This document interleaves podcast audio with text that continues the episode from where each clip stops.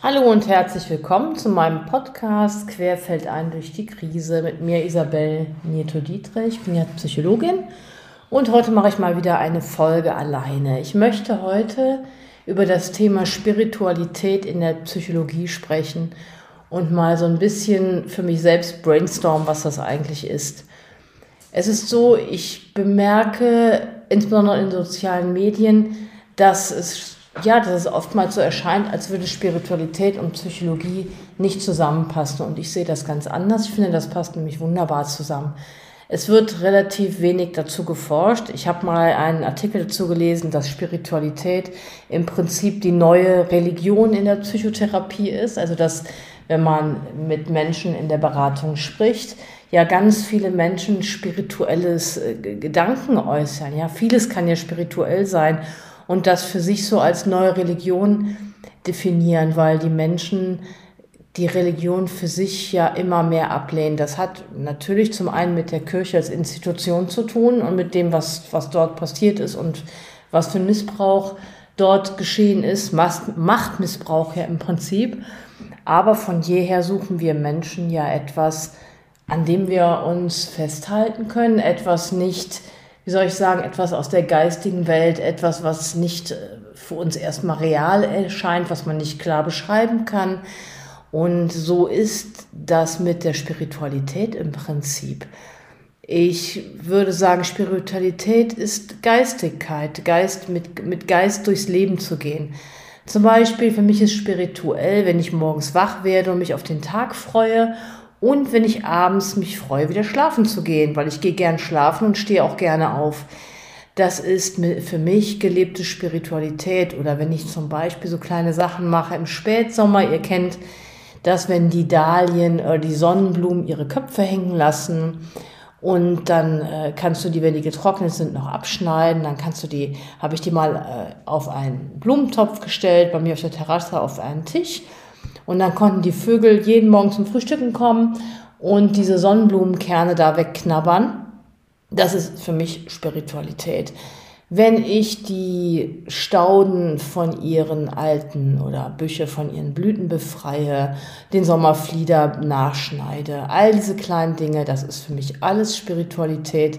Spiritualität ist verbunden sein mit der Erde, mit dem Leben um dich herum. Spiritualität ist nicht nur das, was mit Menschen ist, sondern es ist ganz klar für mich die Verbundenheit zur Welt, zur Natur, zur Erde, also zur Mutter Erde, sage ich jetzt mal. Und somit ist spirituell für mich meine, Bezie meine Beziehung zur Erde. Und da gehört für mich alles dazu. Also die Menschen, die dort leben, aber alles, was dort lebt. Jedes, Tier und zum Beispiel, wenn ich sage, ich fahre lieber Fahrrad, als mit dem Auto zu fahren. Natürlich ist es sinnvoll, mal ein Auto oder ein Flugzeug zu nutzen, weil ab und zu mal die Notwendigkeit besteht. Aber für mich schafft das Auto schon eine Distanz zur Natur und auch zur Welt. Und ich mag das nicht immer. Deswegen, mm, ja, fahre ich lieber mit dem Fahrrad und gehe zu Fuß. Da fühle ich mich immer mehr eins für, äh, ja, mit der Natur. Und Genau, das ist so das, was ich dazu sagen möchte. Und ich merke, dass solche Dinge den Menschen auch sehr viel Halt geben, wenn sie durch die Natur gehen, wenn sie, manche Menschen haben angefangen, gerade in der Pandemie, mehr in der Natur sich aufzuhalten, dort mit Bäumen zu kommunizieren. Mittlerweile wurde das Waldbaden erfunden und als, ja, es wurde untersucht, ob das sinnvoll ist. Und das ist für mich auch ja, wie soll ich sagen, ein bisschen skurril, weil, guck mal, Waldbaden, wenn ich in den Wald gehe, da ist frische Luft, da ist Sauerstoff, da ist Ruhe und das ist genau das, was der Mensch braucht, um sich mit sich eins zu fühlen, um mehr bei sich sein zu können, weil es weniger Außenreize gibt, die dich von dir selbst ablenken. Und wenn du mehr bei dir bist, vergisst du dich im Prinzip auch selbst. Das klingt vielleicht jetzt ein bisschen kompliziert, aber bei der Natur zu sein, heißt dich selbst zu vergessen, weil du deinen Kopf abschaltest und deine Gedanken. Und dann bist du, erholst du dich eigentlich von dir selbst. Was ich damit meine ist, sich von sich selbst zu erholen, bedeutet ja, sich von dem zu erholen, was für Gedanken dir durch den Kopf gehen. Also viele Menschen, die ich kenne, brauchen den Rückzug von anderen Menschen. Ich gehöre auch dazu. Und da geht es ja eigentlich viel mehr darum, dass man sich von sich selbst ausruhen muss, ja, von der Kommunikation, von dem Austausch und von dem, was vielleicht an Eindrücken auf einen zukommt.